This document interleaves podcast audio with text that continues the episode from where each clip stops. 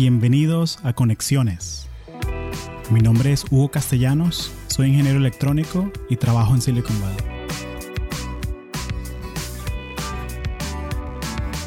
Este episodio de Conexiones es traído a ti por Audible, la plataforma premium para compartir audiolibros. Si eres como yo, te encanta aprender cosas nuevas, pero te cuesta mucho conseguir el tiempo para hacerlo.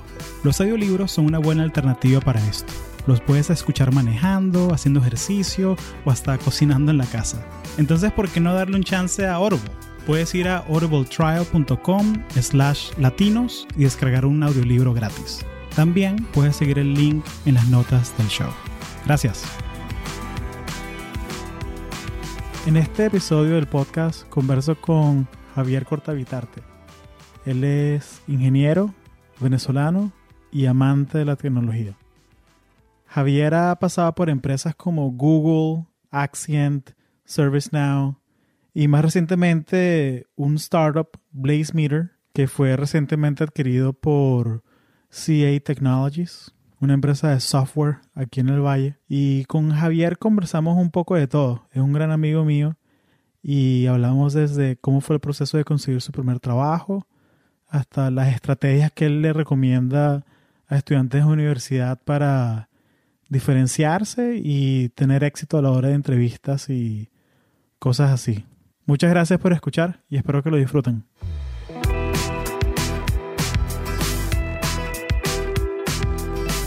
Bueno, Javier, eh, algo que hacemos siempre en el programa y algo que una tradición que vamos a comenzar es esta de, ¿tú te acuerdas cómo nos conocimos?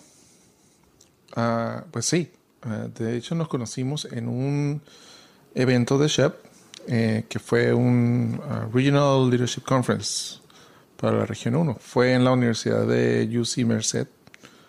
Como unos 3, 4 años creo yo. Fue como 4 años. 4 años. Sí.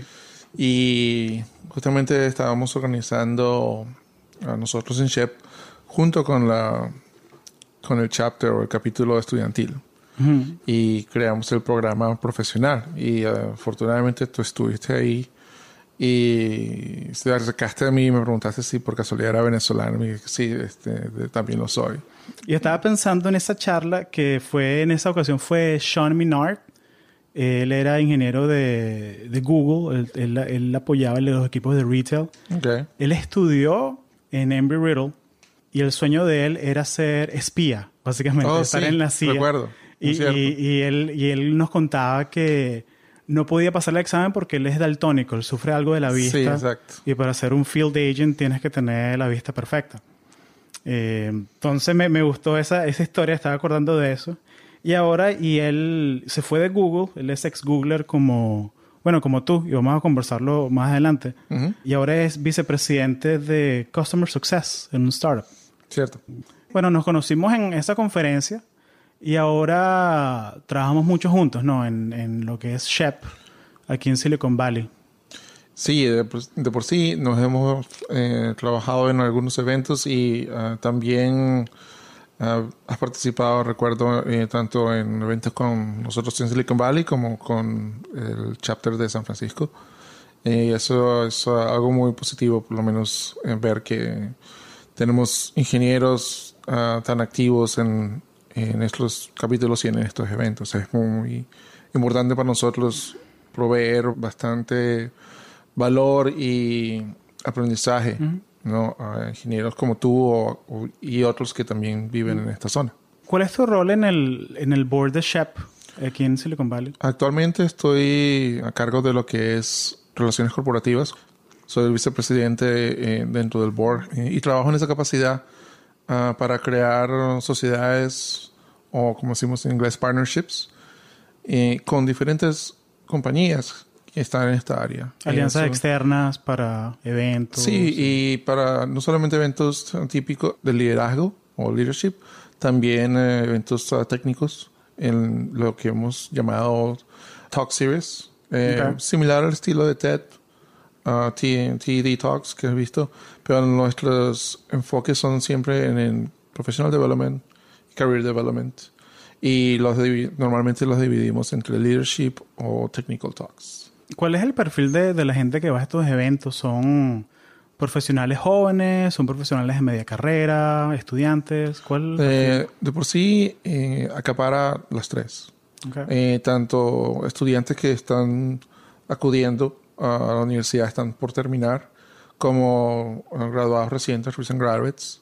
Y actualmente hemos visto una gran participación de parte de recent graduates y aquellos que son más experimentados, como professionals que tienen ya 5 o 10 años en, eh, en su carrera y que están viendo la forma de eh, cómo mejorar o ah, cómo mejorar sus oportunidades para poder ellos sobresalir tanto en su compañía o de repente buscar una oportunidad nueva.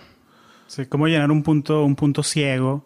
De pronto soy tremendo ingeniero, pero no soy tan bueno hablando en público, defendiendo mis ideas. Entonces, Sí, y esa es la meta de, eh, de aportar este tipo de conversaciones o, o- o series y eventos para que ellos tengan una, una diferente perspectiva y al mismo tiempo puedan aprender algo que puedan usar para ellos mismos o ellas mismas en sus carreras. Chévere, buenísimo. Y vale constatar que esto es algo que tú haces en tu tiempo libre. Esto Sí, es algo es que voluntariado que tú haces por, como decimos en Latinoamérica, por, por amor al arte. O, sea, Eh, correcto. o, o por amor a la ingeniería en este caso. Y- ¿Cuál, cuál es tu rol actual? ¿Cuál es tu trabajo así de día, de tu rol que haces? Yo actualmente soy un Principal Support Engineer para CIEC Technologies, específicamente con eh, el producto que se llama Blaze Meter. Ok. Eh, es un startup que fue adquirido por CA hace ya un año, un poco más de un año. Y empecé con Blaze Meter antes de la adquisición, así que eh, fue convertido a empleado en el proceso. Eh, Muy agradecido por la oportunidad, por si es una de las pero probablemente soy uno de los pocos que ha pasado por ese tipo de, transi- de transición y, y no de por sí hay un porcentaje muy pequeño de compañías que van a través de esa, esa opción de ser adquiridos. Así que me siento muy afortunado porque ha sido una, un capítulo muy importante al, al mismo tiempo de mucho valor en cuanto a carrera y aprendizaje personal. Claro. Y eh, también entender cómo es el ritmo de Silicon Valley a ese momento. Y como support, como Principal Support Engineer, es básicamente uh, un- casi el mismo nivel que Senior Engineer. Ok. Eh, actualmente yo soy uno de los pocos ingenieros, básicamente dos ingenieros que tenemos en Estados Unidos para este producto. Y para un total de seis que tenemos. Y empezamos tres. Mi manager, Wow. mi manager, eh, mi colega que trabaja a, a su lado, eh, ellos en Israel y yo aquí en Estados Unidos. Cuéntame un poco de ese salto de, ok, chévere, Javier Cortavitarte, ingeniero Cortavitarte, te graduaste de FIU, buenísimo. ¿Cómo haces ese salto a, a Silicon Valley? ¿Cómo lle- llegas tú a ese salto a, a- Es muy cómico porque a veces conozco gente aquí en, en, en California que, oye, pero en Florida no hay trabajo para ingeniero. o sea, sí- hay, pero o sea, si quieres estar al borde de la tecnología es, ¿sabes? Uno quiere ir a donde está la oportunidad. Es relativo. Es relativo, exacto. Eh, cuéntame, ¿cómo haces ese salto a, a Silicon Valley? ¿Cómo fue tu primer trabajo aquí? interesante experiencia la mía, eh, tengo que decir. De por sí, cuando yo fui a, a FIU, estuve en FIU por unos 3, 4 años. Después de que de por sí me, me tardé más tiempo porque también tuve que salir de la universidad eh, a hacer un, un co-op en FPL y luego también tuve chance de continuar trabajando medio tiempo y estudiar medio tiempo. FPL Florida Power Florida and Power and Light. Light, Ahora, es- Ah, ahora es Net Era. Se es- convirtió en Next Era Energy ahora. ok. Eh, en ese tiempo, pues tuve chance de hacer eso por ocho meses. eh, y luego continué mi educación. Eh, en lo que me gradué, dije, ok, voy a continuar en FIU hasta que me salga algo. Y ella estaba saliendo con mi esposa, Hilda Patricia, que Sí, tú le- conoces. claro, y la Patricia, ella va a estar invitada al podcast próximamente también. Esa... Sí, entonces ella y yo estábamos saliendo, yo vivía en Seattle, yo vivía en Miami, yo terminé mi carrera y dije, bueno, voy a irme a Seattle y ya que teníamos planes de hacer una vida juntos, Eh, dije, yéndome a Seattle, podemos completar ese tipo de, ese ciclo y... Sleepless en Seattle ahí... Más la o menos. de amor, la historia de Algo, amor. así, exacto. Entonces, de esa, de, no, de esa forma dije, ah, me a Seattle y todo lo, de cosas de la vida, ah, ella decidió regresar a Florida. Ok. Así que, ok, a los tres meses consiguió trabajo en California. Y dije que... O sea, se, se mudó de vuelta y rebotó. y al West Coast. El West Coast. Y yo básicamente, sí, yo básicamente seguía, seguía, en este momento ya nos acabamos de casar Ok. y dijimos, ok, bueno, nos vamos de nuevo a West Coast, yo no me importa, es California, bueno, es California. Y por cosas de la vida dije, ok, ¿dónde es el trabajo? Y dije, no, es en Mountain View, y que, Mountain View. ¿dónde es eso? ¿De qué, de qué esa Y vaina, que pana? no sé, ella, ella misma dijo, no sé, vamos a meternos a Google. Ok, nos vamos en Google, buscamos en internet y dijimos, oh, pero está ahí mismo en, al lado, de- está en Silicon Valley. Mi amor, yo te sigo. Donde tú quieras, vamos. Donde tú quieras, vamos. Sí, sí, sí. Valley, yo voy a encontrar trabajo, no te preocupes. Eso no va a ser ningún problema. Ay, qué chévere. Y, y bueno, dicho y hecho, ella vino a, trabajar, vino a buscar trabajo. Yo vine solamente como por una semana o dos para terminar de ayudarla Ujú, a a decidir dónde y mudarnos. Y, y como yo ya había hecho conexiones a través de ir a diferentes conferencias de Shep, Ujú. Una de esas con- conexiones sucede que eh, contrató a una amiga mía, eh, venezolana también, para trabajar y esta mm, señora, en este caso, era VP de una compañía banquera en el área tecnológica. Ok. Y ella me dijo, ¿sabes qué? Yo, claro que me acuerdo de ti. O sea, ella me había ayudado a conseguir una entrevista. No, desafortunadamente no entré a tener un internship con ellos, pero siempre me quedé conectada con ella. ¿Y qué Bueno. pasó? Cuando voy al siguiente SHEP, luego de que ya Patricia, está, Patricia estaba en, en California, voy ahí mismito a SHEP. A la conferencia A la de Shep, a la conferencia. anual que tiene. Correcto, y fue como que al, al mes de eso. Y dije, bueno, vamos a ver, y me la encuentro allí. Y mi amiga me dijo, habla con ella. Ella seguramente conoce a alguien ahí. Si no es con nosotros, seguramente alguien de Stanford, porque ella también había ido a Stanford. Ah. Y bueno, cosas de la vida, entre una conexión y otra, dice, yo te voy a ayudar. Nosotros no tenemos oficinas ahí ya, pero mándame un correo y yo te voy a conectar con, amis- con unas amistades o ex colegas míos. Sí. Ok, chévere. Una semana luego, mira, este amigo mío está trabajando en Google y aquí hay otras posiciones que él compartió con, con nuestros, entre nuestra red. Ok, chévere. Manda un correo a ella, un correo a su amigo. Y entre cosas, you know, entre intercambios, a las tres semanas me contesta el amigo. Perdóname que no te he respondido.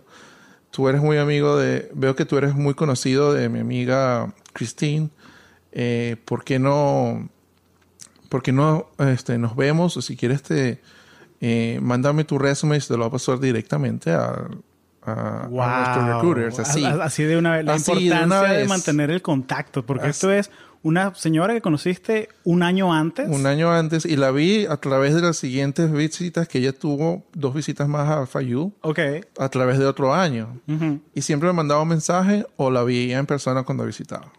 Y era como, y esa forma, y como yo sabía que iba a ir a Shep y me confirmó otra amistad, dije, vamos a continuar ese, eh, esa, esa conexión, porque es importante, al Claro. final de cuentas. Uno Y- nunca sabe. uno nunca sabe. Y mira, eh, de un momento a otro, eh, con- hablé con este, con su amigo, Ujú.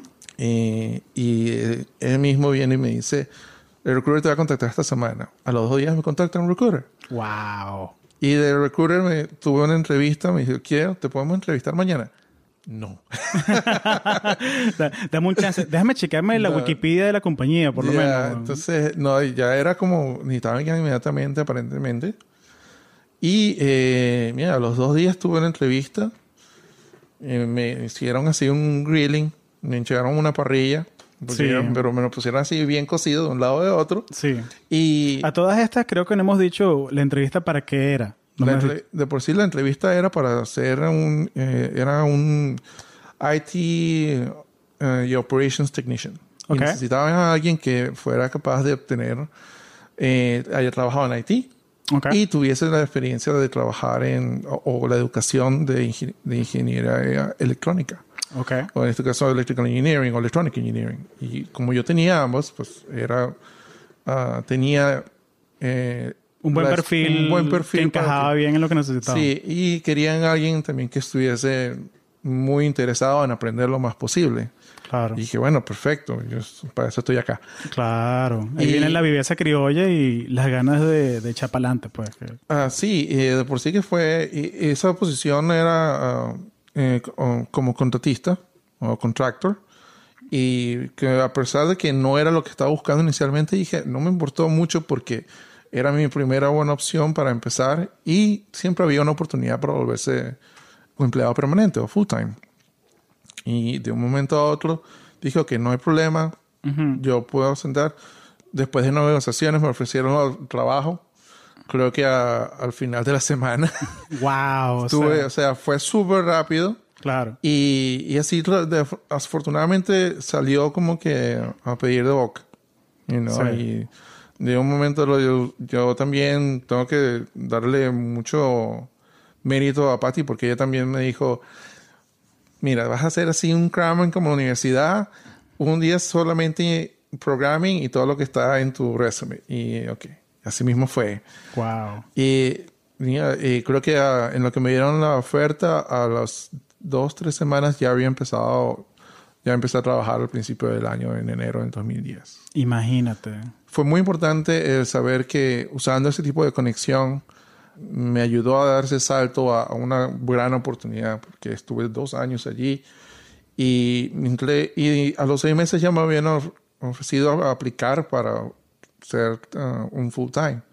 Y la única razón por la que no tuve esa oportunidad en seis meses fue porque de verdad no estaba preparado Mm, al nivel que de verdad necesitaban. El nivel para técnico, pues, para- Exacto. Entonces dije, bueno, no me importa, tengo otros dos años para pensar esto, así que chévere. Sí. Y, y Bueno, mira, y tienes muchos de los beneficios de estar en, en Google, pues. Sí, a Dios gracias, sí. Eh, no, no, por lo menos en todos los beneficios de trabajar en- como empleado fueron casi todos, con excepción de tal vez el seguro y.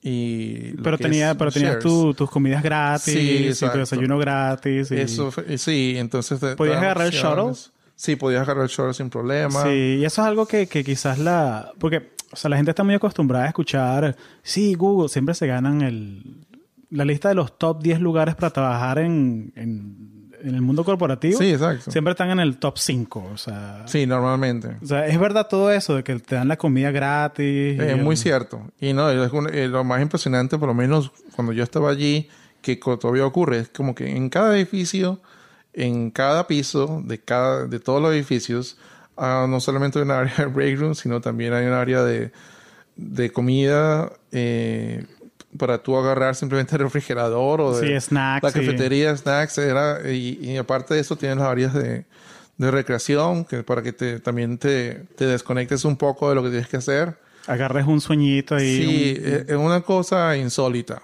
pienso yo. Increíble. Eh, y a Dios gracias, pude experimentar todo eso. Eh, Cuando tuve el chance de, de ir a diferentes, ah, trabajar con diferentes equipos, también ir a otros edificios en los que tenía que completar algunos proyectos para poder hacer que lo... ah, you know, también había un montón de cafés y todavía los hay o, o han adherido más. Ahora son más edificios Claro. y ese tipo de, de, ¿cómo se llama? de beneficios todavía continúan para contratistas y ah, creo que inclusive han mejorado el nivel de contratación y, y ofertas que dan a los, a los contratistas también. Qué bueno. Yo he visto y tengo muchos amigos que han sido contratistas dentro de Facebook o Google o Adobe Cierto. o el mismo Intel. Y, y sí, todos tienen una experiencia más o menos similar.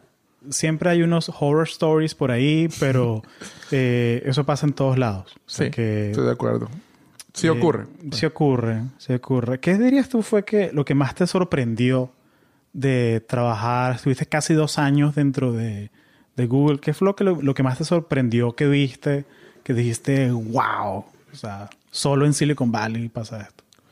Eh, primero, el, la cantidad de los beneficios que te ofrecían fue lo que más me impactó. Al mismo tiempo que me impactó fue la ética de, de trabajo.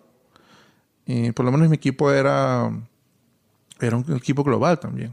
Eh, no solamente, eh, aunque nosotros estábamos a cargo solamente de una, ah, de lo que eran las oficinas o las instalaciones de nuestro equipo, cabe destacar que yo estaba trabajando para el eh, Google Book Search o Google Books, que se llama hoy en día, y tenían operaciones en, en California. Pero así como teníamos operaciones en California, habían operaciones en, en diferentes partes de Estados Unidos y a nivel global. Estamos hablando de Asia, de Europa y, y, tenías que también tener una forma de conectar y discutir uh, los problemas que nos afectaban a todos y saber cómo también eh, probar mejoras a, a, lo que es nuestro apoyo a lo que eran las instalaciones, como los sistemas con los que estábamos trabajando. Okay. Eh, eso es algo que creo que es invaluable eh, desde el punto de vista profesional o, y para tú poder mejorar tu carrera, porque eh, eso fue eso lo creo que a mí me abrió la mente en que tengo que adaptarme a cómo trabajar desde todos los ámbitos del mundo y al mismo tiempo saber que lo que yo hago es importante para el resto de los equipos, no importa dónde, donde ellos estén. Claro, porque estás, lidiando, no lidiando, lidiando suena un poco agresivo, estás colaborando con gente que pueden ser de la India, de Pakistán, de China, de Polonia, de España, y todos tenemos nuestros pequeños sabores que le traemos a la mezcla a la hora de colaborar, estar en grupo. Google ya tiene ese ecosistema o esa dinámica de trabajo Ah, ya hay múltiples corporaciones ya tenían esa forma. Lo que me interesó mucho de esa experiencia es que primero tenía la chance de trabajar en no uno ni dos, sino tres diferentes, tres diferentes partes del proyecto. Eh, y tenía la, creo que luego de un año tuve la chance de trabajar no solamente con uh, una parte de mi equipo, sino todo el equipo que estaba en California y inclusive cuando mi, uh, mi lead o, o, mi supervisora dentro de, dentro de esas instalaciones estaba de viaje y yo estaba a cargo, o sea, cosa que tampoco esperaba luego de un año solamente en el trabajo. Esas mm. cosas, ese tipo de sentido de probar ese tipo de responsabilidades en ti no es algo que tú esperes eh, trabajando en una corporación que tenga, por ejemplo, más... Uh, más como más, más, tradicional o menos dinámica. Correcto. Porque, Google, o sea, tiene esa semilla eh, de startup que, adentro, que está dentro del corazón. O sea, ahora Alphabet, sí, ya es algo más corporativo. Y me imagino que la gente dentro de, de, Waymo tiene una cultura un poquito diferente a la gente dentro de Waze. Muy probable pero todos tienen esa semilla de startupera. Esa semilla de que, ok, de muévete rápido, fail fast, toda esa, esa, mm, como esa mitología, esa, ese ADN de, de startup. Oye, una, una pregunta. Cuando, cuando estabas dentro de, de, Google, me contaste lo que más te sorprendió fueron los beneficios y todas esas cosas.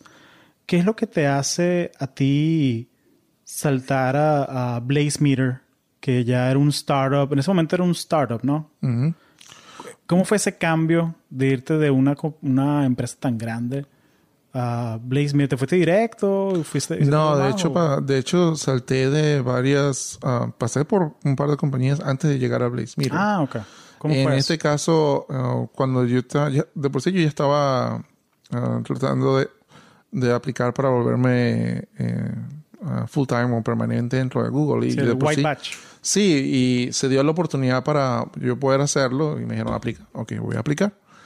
Eh, y así fue. Y, por cosas de la vida, y eso es algo que, que desafortunadamente ocurre no solamente en Silicon Valley, sino en todas partes del mundo, hubieron recortes en los cuales mm. ya cuando mi opción, ah, mi aplicación ya había sido aceptada eh, y todo eso, dijeron de que iban a cerrar la posición. ¿Cómo te sentiste? Entonces sí, me, obviamente uno se sintió como que un poco decepcionado, pero también es algo que tienes que comprender que es parte de lo que es el negocio dentro de Estados Unidos, porque tanto puede ser una compañía tecnológica como puede ser en, en el restaurante de la esquina, eso ocurre. Claro.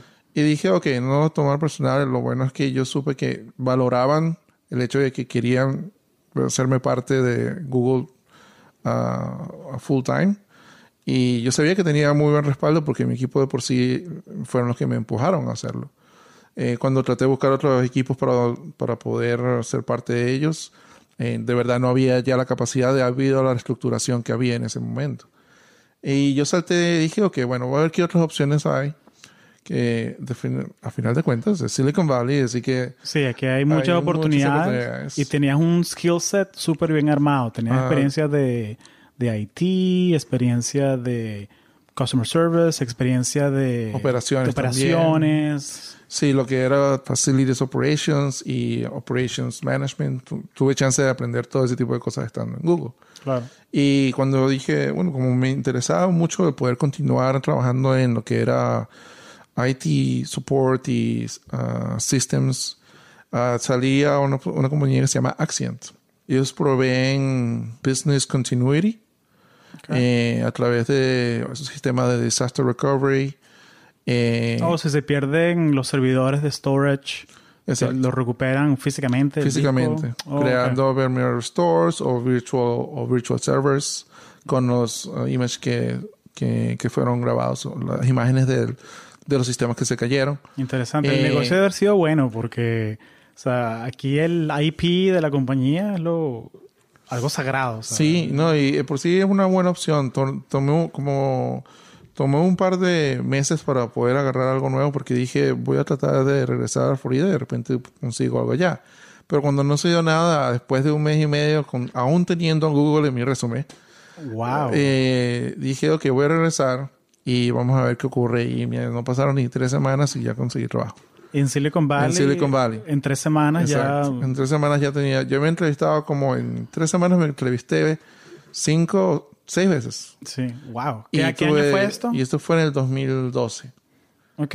Y de allí estuve, dije, bueno, no es por nada, pero bastante. Son seis entrevistas diferentes con diferentes compañías en tres semanas, es bastante. Y tuve dos, mm, dos ofertas y me pareció la oportunidad en Axiom muy particular porque quería trabajar en System Administration, pero también en lo que era Customer Support. Y me ofrecía lo mejor de ambas. Y el equipo se veía muy bueno y aunque eran mm, global, ah, no tenían un equipo global de por sí, ah, fue creo que muy importante poder tener todo lo que era la ingeniería disponible en ese mismo lugar. Eh, y aprendí bastante. De por sí empecé como, como contract to hire, es decir, a los seis meses me volví full time sin problema. Y tuvimos uh, crecimiento dentro del equipo, o sea, hasta el punto que me, fui como senior engineer. Eh, y eso estuve ahí unos tres años, hasta el momento que me fui a otra y dije, bueno, que vamos a ver qué opciones hay eh, porque también el mercado y lo que es el costo de vida en California, o por lo menos en Silicon Valley, es alto. Sí, de hecho, uno de los episodios que vamos a tener es acerca de cómo conseguir apartamento en Silicon Valley, los hacks que uno tiene que, hacer. Eh, Silicon Valley es uno de esos sitios donde es totalmente normal conocer a alguien de 40 años que tiene dos, tres roommates. Exacto. Eh, es un estilo de vida diferente. Y por eso es algo que a, la gente, y no es para asustar a la gente ni nada, pero cuando converso, cuando, porque nosotros los dos estamos en SHEP, llevamos las conferencias y cuando algún estudiante me pregunta de que, oye, ¿y Silicon Valley y tal? Y, y muestran un interés o algo, es importante darse cuenta de, de dónde viene ese interés. O sea, porque Mira, si tu sueño en la vida, lo que te va a hacer feliz es tener una casa con el backyard y los dos perritos, aquí no lo vas a conseguir. A, menos que tengas un startup y te adquieran y lo vendas o algo así, eh, es muy cuesta arriba. Es muy cuesta arriba eh, comprar una casa. entonces, aquí uno, se, uno viene para acá es para aprender y agarrar experiencia en las tecnologías de punta y tener, como tú tienes, eh, esta experiencia de, tener una compañía como al nivel de, Google, un Facebook, un Intel, un LinkedIn, algo así, es para, hacer carrera, hacer resumen. Y continuando con lo que me preguntabas, yo por lo menos saliendo de, de Axiom dije también eh, lo que era, tenía que balancear lo que eran los costos de vida Sí. versus la experiencia que había amasado entre Google y Axiom hasta ese momento. Y vi mis oportunidades en otro lugar y en este caso es fue ServiceNow. Mm, ok. Y tuve la opción de, trans- de hacer un cambio horizontal, pero con un cambio sustancial de, ah, de salario, eh, que era más comprensible con, la, con lo que de verdad era necesario para la- vivir en, Sí, el coste de vida. en y- Silicon Valley. claro. Y, y la experiencia era particular porque eh, no estabas hablando de un equipo de solo de solo 10 personas en el que estaba. Era el equipo específico donde yo entraba, eran 7 personas. Uno de ellos fue el que amigo mío me, me recomendó. Eh, Alex. eh, no, este amigo me recomendó, se llama um, Chris con que trabajamos juntos en Axiom. Y, eh, y su otro compañero también que tuve, se llama Jimmy. Los dos están en el mismo equipo que yo. Y dije, ah, bueno, chévere. Eh, y tengo que decir, el- cuando yo entré a el- lo que era el Customer Support o Technical Support de ServiceNow, eran 200 a 300 personas a nivel global. Que es, Es... la magnitud es Sí. grandísima. Sí. Y eh, a pesar de que era un, un subequipo de esa organización, eh, eran, tenían una estructura de trabajo muy diferente a lo que tú, por, por lo menos lo que yo había experimentado. Y el aprendizaje también fue, fue muy diferente, fue una estructura muy particular en cómo ellos querían entrenarte. Eh, y al final de cuentas dije, ok, esto va a ser definitivamente nuevo para mí, al igual que tenía que aprender diferentes ah, métodos de programación, estructuras, en comprender trabajo de base de datos interrelacion- interrelacionales. Eh, es, yo es lo que es básicamente computer science como tal, que no estaba parte de mi estructura. Tuve mucha oportunidad de aprender estando allí en los primeros seis meses. Y, y luego los seis meses, como las, ah, digo, después de los seis meses me di cuenta que eh, no quería seguir por lo menos en el, en el equipo como técnico support, sino más bien en operations Ok. y me sentía mucho más eh, en- o sea, mucho más a gusto trabajando en proyectos que al lidiar con el cliente en ese tipo de organización porque eh, sentía que se perdía mucho mucho tiempo en proveer resoluciones a los clientes en ese momento con los que interactúo Eh, y no era y tampoco no sentía que tenía la misma química con mi, con mi, con lo que era mi management.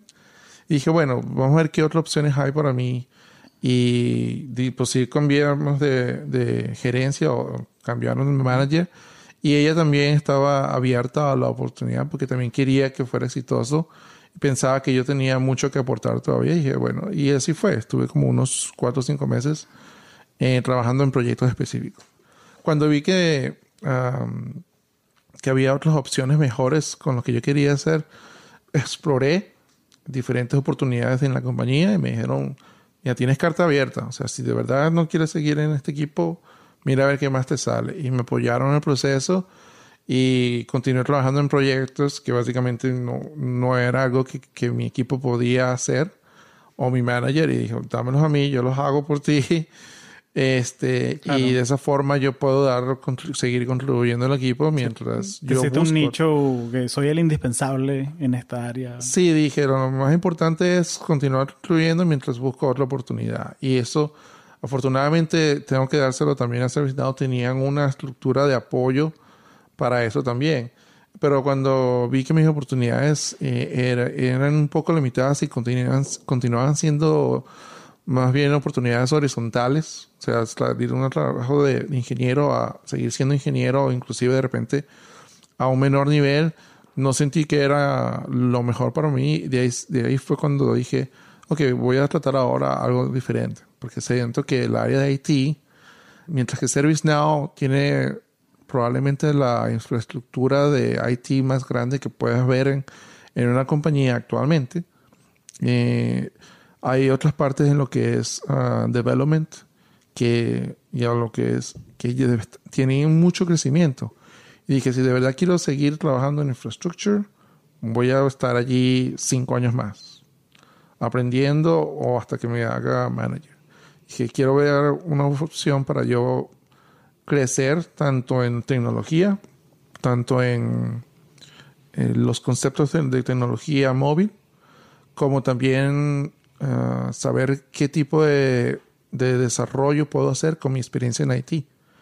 Y, y, dije, si voy a hacer eso, tengo que probablemente salirme de ServiceNow. Y dije, bueno, ahí fue donde cayó Blaze Meter. Entre, entrevisté como con seis diferentes compañías antes de poder encontrar a Blaze Meter. Y después se me dieron un, no, como, como normalmente ocurre en Silicon Valley, cuando te entrevistan no es una entrevista ni dos, te dan tres y cuatro entrevistas. Sí, es una serie. Aparte del screening, aparte del recluta primeramente contactarte y te, decirte qué es, y todavía te dan homework para hacer eh, un ejercicio específico. Fuera de la entrevista y resuélveme esto. Exacto. Y, eso, y así fue el proceso. Yo ya sabía que ese tipo de entrevistas existían y pensé que iba a pasar por eso y así fue. Me tocó un par de veces en esas entrevistas. Y en una de esas dije, ¿sabes qué? Esto es un pelo difícil para mí, pero lo voy a hacer todo lo que puedo y te lo voy a enviar. Y así fue. Este, a Dios gracias, yo me sentía muy adepto trabajando en terminales y aprendiendo diferentes software de open source. Y algo que de verdad me interesaba aprender. Dije, bueno, y aunque al principio aparentemente no me dieron la oportunidad, se la dieron a alguien más. Dije, ok. Entonces me salió otra oportunidad. Dije, vamos a ver qué más me sale. Ah, y el mismo día en que tenía que decidir si me iba a ir a San Diego con ServiceNow a otro equipo, dije, me llamaron Blaze eh, Meter. Blaze Meter me llama. El mismo día. El mismo día. O sea, wow. Me llama Blaze Meter y me dice, mira, queremos ofrecerte este, la oportunidad eh, para trabajar. Y a todas estas solamente fue porque yo quería, yo ya sabía que no me habían dado la oposición, y, pero quería que me dieran el feedback. Y, y mandé un email diciendo primero que agradeciéndoles de nuevo eh, por su tiempo y por haberme dado la oportunidad y al mismo tiempo por el feedback, porque me parecía importante para poder seguir buscando trabajo. Y es una temática que se ha repetido en esta conversación, que siempre es mantener el contacto con la gente, con el recruiter, el, el señor, la señora que te dio la mano, sí. ese contacto. Inclusive, en este caso, los mismos managers, les mandé un mensaje a, los recruiters, por favor, déjenle saber esto a ellos, tienen que dar eh, aprecio mucho el feedback que me dieron, etcétera.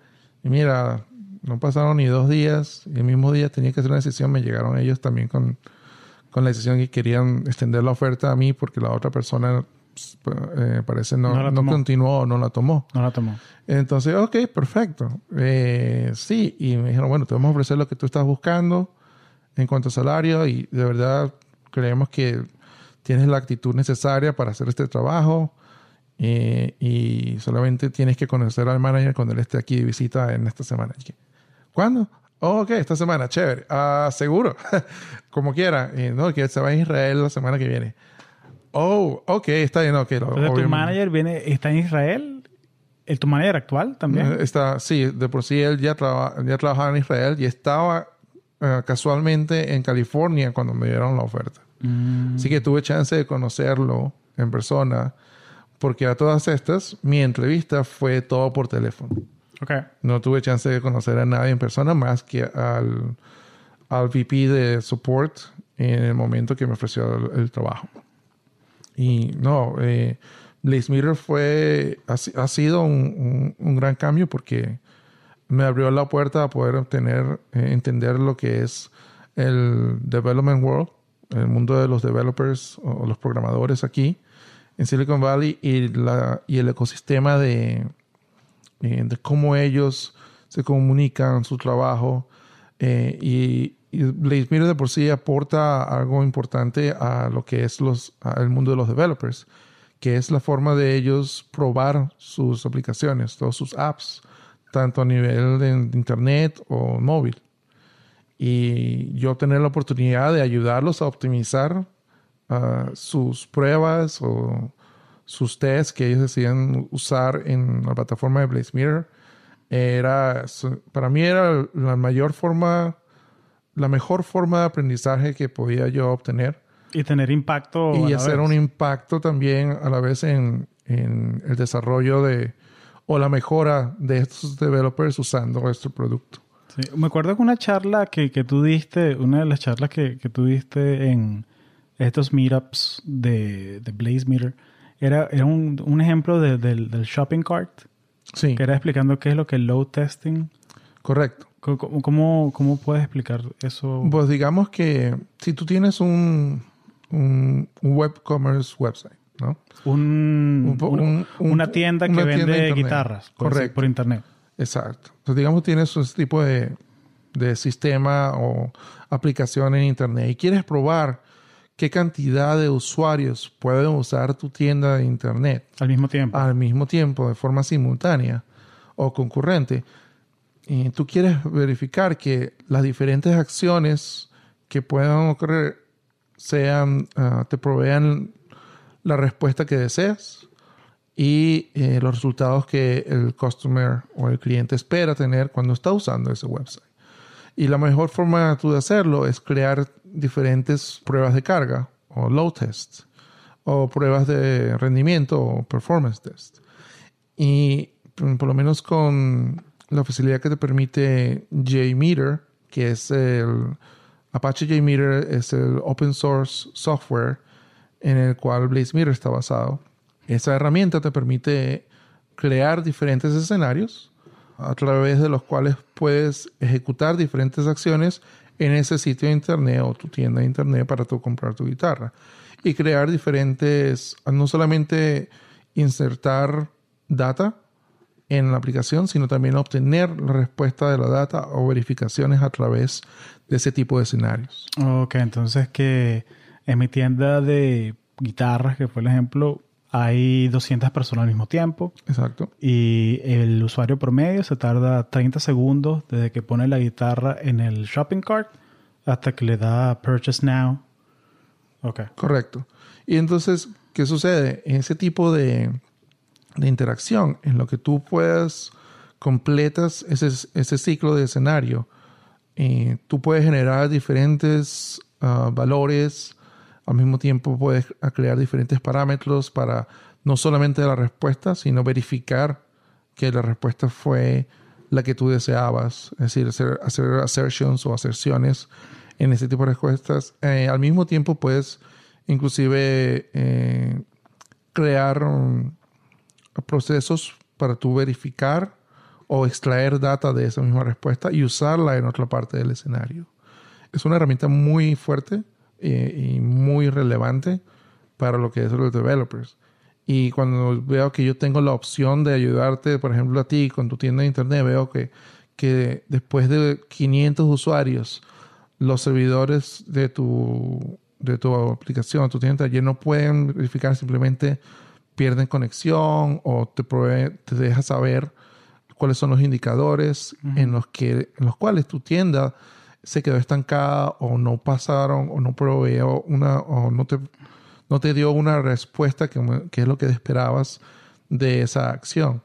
Y eso es algo que hoy en día es muy usado por muchos, ah, muchas tiendas de internet. Amazon es probablemente la tienda más grande de internet que hay en el mundo, o por lo menos una de ellas. Sí, Jeff- Pero así como- Bezos, que ahora, ahora es el hombre más rico del mundo. Ajá. Le Pero quitó el entonces, asiento a Bill Gates. exacto. Entonces, pero date cuenta, ahora, así como ellos proveen una, una tienda de internet para múltiples productos, múltiples compañías tienen el mismo tipo de, de websites que proveen el mismo tipo de servicio y quieren ser probados y, verificar que eh, tanto su aplicación como la infraestructura detrás de ella eh, pueda de verdad contener la cantidad de usuarios que ellos esperan. Y si no, cómo reforzarla. Entonces, ese tipo de, información y, y data ah, es esencial para developers, al igual que para su, ah, sus jefes, ¿no? sus managers, porque necesitan entonces evaluar o reevaluar eh, si es de acuerdo a lo que esperaban o si obviamente no son exitosos en sus pruebas, cómo mejorarlas o de repente, en mi caso, yo ver cómo es la forma de ellos optimizar el escenario que ellos han usado, que han básicamente subido a la plataforma de BlazeMeter. La hipótesis que tienen. Exacto. Y, y ver qué, qué otras opciones tienen ellos para usar, si es necesario, o si simplemente tienen componentes que en sus scripts que pueden simplemente ah, omitir eh, que no son necesarios para la plataforma. Todo ese tipo de cosas o elementos son cosas que eh, yo hago, yo por lo menos ahorita he podido hacer y al mismo tiempo he hecho demostraciones de cómo usar la plataforma para ah, evaluar los productos de, de nuestros ah, usuarios o, o, clientes en este caso. What gets measured gets improved. Oh, sí. Entonces la, la herramienta, Blaze Mirror es la herramienta para agarrar esas mediciones. Mira, si de pronto yo tengo mi, los usuarios de este podcast, de pronto, bueno, yo espero que sean 2.000 personas que nos escuchen, pero me llegan a la página 35.000. bueno, pero eso sería un problema muy bueno. ¿no? Sería un problema muy bueno que, te, que tuvieras. Sí, sería un problema muy bueno. Y Blaze Meter fue, fue adquirida, ¿no? Me comentaste que... Oye, pero antes que nos vayamos allá, ¿cómo ves tú el ritmo del trabajo del día a día comparado entre un startup como BlazeMeter comparado con un ServiceNow o con un Google? ¿Lo ves diferente? ¿Lo ves igual? Hmm. Honestamente, eh, la idea de, por lo menos de trabajar con BlazeMeter, me di cuenta que como la gran mayoría de los ejecutivos o el liderazgo en, en BlazeMeter son, o son de otro país, es decir, casi todos eran de Israel, tienen esa, ese foco bien innato en, en, la ejecución de sus ideas o de sus tareas. Y al mismo tiempo ellos tratan de, de, de expander ese, ese foco para que tú por lo menos tienes, tengas chance de, de experimentarlo o adaptarte a ese mismo nivel. Eso es algo que me pareció muy, muy importante uh, cuando me uní al equipo de Blaze Meter y al mismo tiempo que me dieron mucha responsabilidad siendo el único support engineer cuando llegué. Wow, eras tú solito. Era yo solito en Estados 100%. Unidos. 100%. Tú, tú, eres el support team. Todo el año, de todo el primer año fui yo solo. Wow, o sea, no era support team Américas, era global support team. Sí, y mi manager fue monumental en, en el apoyo y al igual que la confianza para poder eh, ejecutar eso. Entonces, la dinámica de por sí era que era, fue muy buena eh, en el sentido, en ese sentido, en el, en el foco en cómo ejecutar eh, sus responsabilidades en la mejor de tus habilidades y de tu conocimiento.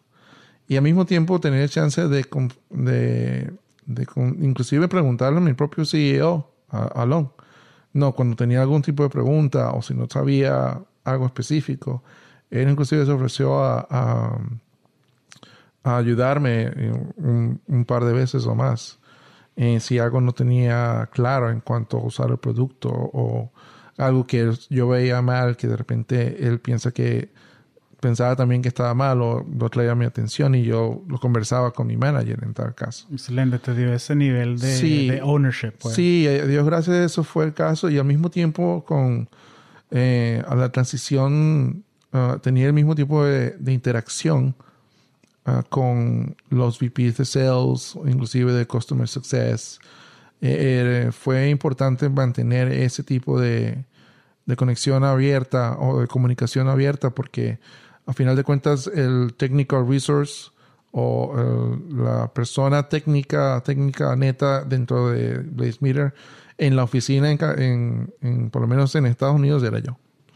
Entonces, y eso fue particularmente, creo que de bastante responsabilidad y a Dios gracias. Eh, Te fue bien. He dado la talla. Sí. Bueno, los adquirieron y sigues. y sigo con ellos, sí. bueno. Fuimos adquiridos por CA Technologies al final del 2016. Y fue una interesante conversión porque el 100% de la compañía fue convertida a empleados de CA. Normalmente hay un tipo de, eh, un tipo de headcount que es eliminado, es decir, Uh, normalmente una optimización de, sí, de empleados. Una optimización de empleados normalmente ocurre. En este caso, eh, nadie tuvo que irse de la compañía. Más bien, todo el mundo fue convertido a empleado 100%. Y, y, fue una de las estrategias que de por sí fue discutida uh, por el CEO. Estaban contemplando o continuar y crecer o ver si algún tipo de, de empresa de verdad tenía el interés en el producto. Entonces eso fue algo muy claro que por lo menos yo también tenía en que saber qué atenerme eh, al involucrarme con un startup. Y la conversión fue eh, bien transparente eh, dentro de lo que cabe. Tuvimos chance de, inmediatamente de agarrar los beneficios que la empresa nos ofrecía como empleados full time y eh, también eh, nos dieron la oportunidad de o mejorar nuestra posición o inclusive mejorar nuestro salario si era aplicable de acuerdo a tu posición. En mi caso, a Dios gracias, a Dios gracias, sí me dieron una promoción, se puede decir, y pues más que feliz porque no la esperaba. Uh, y uh, luego vi que también nos dieron carta abierta para adherir más gente a nuestro equipo, que en este caso éramos solamente unos cuantos en, en equipo de technical support o customer support. Y seguíamos siendo, después de un año éramos todavía mi manager, este, mi colega Guy y yo. Eso éramos todos. Eh, y mi manager Jacob dijo, ok, ahora vamos a adherir más gente. Eh, vamos a ver cómo nos va. Eh, nos dieron carta abierta para agarrar como tres más, tres personas más mínimo. Y así fue. O sea, duplicar el equipo. Duplicar el equipo. Sí. la idea, porque sabíamos que íbamos a tener muchos más equipos, perdón, muchos más clientes a nivel empresarial. Y, estaban también eh, adhiriendo más gente en todos los otros equipos, es decir, ventas, marketing, sales, todos los otros equipos iban a ser expandidos, lo cual era excelente, pues. O sea, de haber sido y la dinámica no cambió, no cambió porque a Dios gracias, la meta de, adherir a Blaze Meter dentro de CA Technologies era también usar esa misma estrategia operacional y de ejecución en el resto de, en, el resto de la unidad uh, corporativa que nosotros íbamos a ser parte.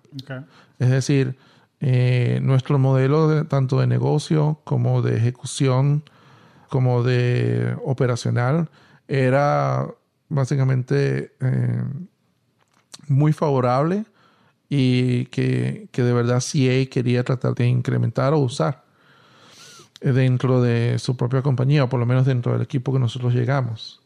Y ahora somos parte del CI/CD Unit, que es este nuevo movimiento de entre developers, más que nada DevOps teams, o equipos de DevOps en los cuales están buscando hacer uh, continuous integration y continuous delivery.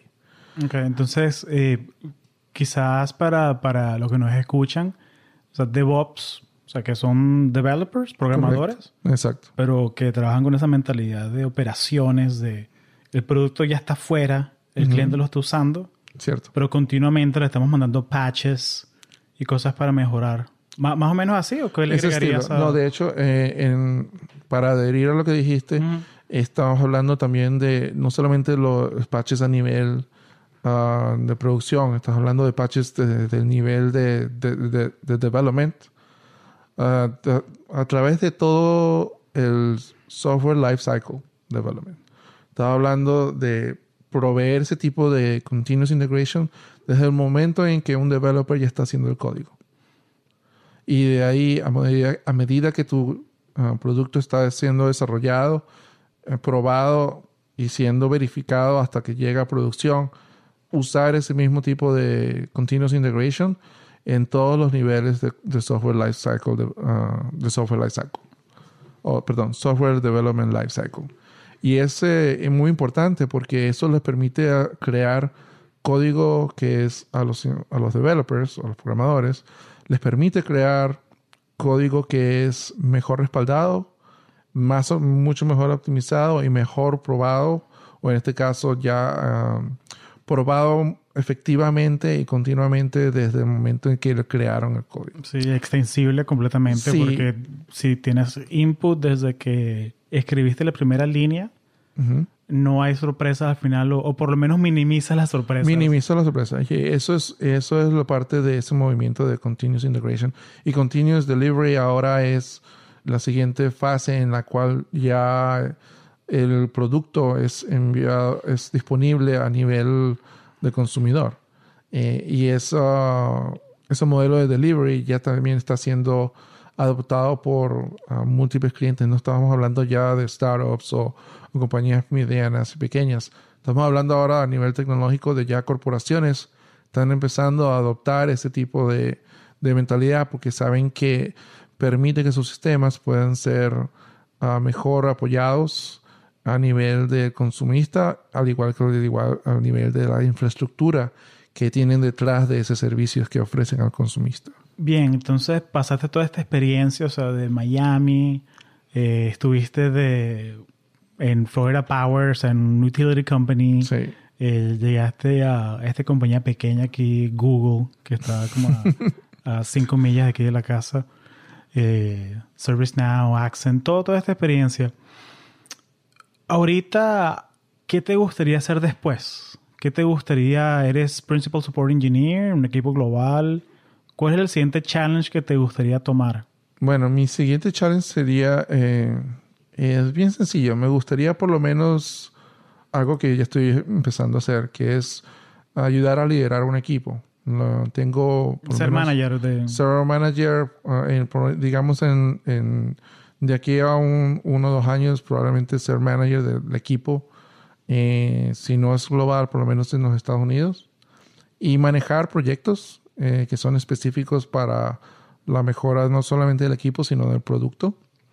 Eh, es algo que ya actualmente ya ah, estoy haciendo ah, a través de la, del apoyo de, mi, de nuestro director.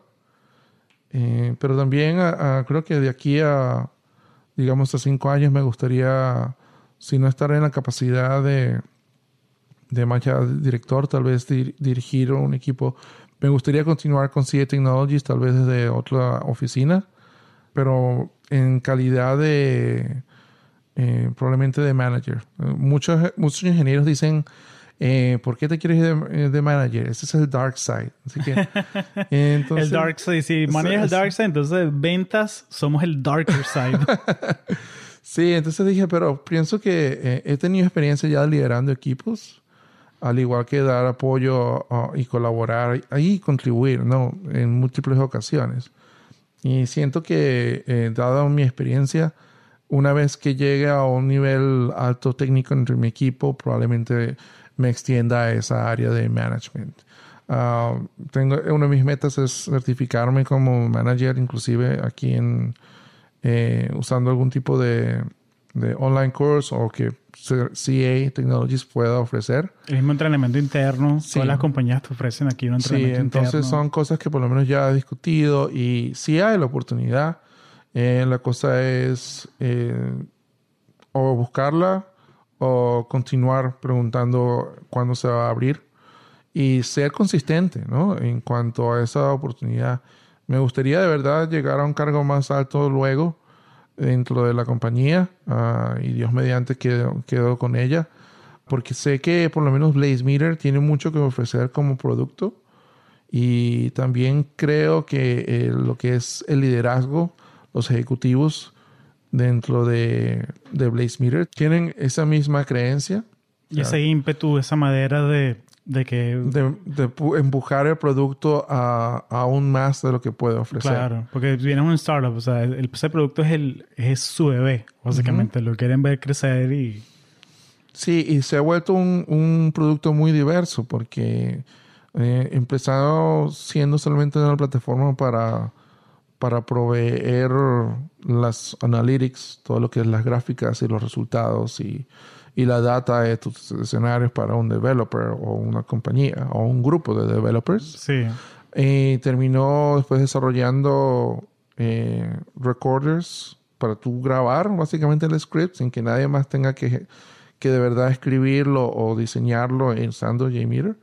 Hasta ahora que se ha vuelto um, una plataforma en la que no solamente provees tres o cuatro, ahora ofrecemos cinco y seis diferentes servicios. Estás hablando de recorders, estás hablando de ah, pruebas de eh, API, es decir, quieres probar qué tan efectiva es tu, ah, tu API de, conexión con tu, con tu tienda de internet. Sí. Eh, si tú la diseñaste, quieres probar que de verdad genere o ejecute los comandos que quieres.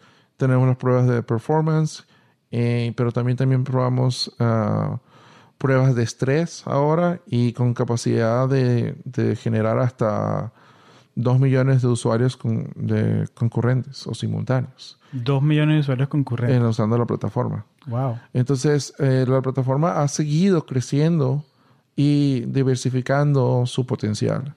Por eso creo que, eh, por lo menos, el liderazgo dentro de, dentro de la compañía eh, y la forma en la que nos han dejado operar ha sido clave en el éxito que hemos tenido hasta ahora y siento que seguirá siendo, seguirá trayendo éxito a medida que el producto crezca. Javier, ¿qué consejo le darías tú a esa persona que está comenzando su carrera, que es un senior en la universidad o que está buscando su primer trabajo en tech? ¿Qué consejo le darías a esa persona que quiere llegar a Silicon Valley como ingeniero, ingeniera y ser exitoso? ¿Qué consejo le das a esa persona? El primero es, este, ahorras el dinero para venir para acá. sí, no, es, es un eh, shocking. Y el segundo eh, es tener la capacidad de adaptarte. Sí. Eh, y el tercero es la disciplina de poder continuar con esa uh, adaptación.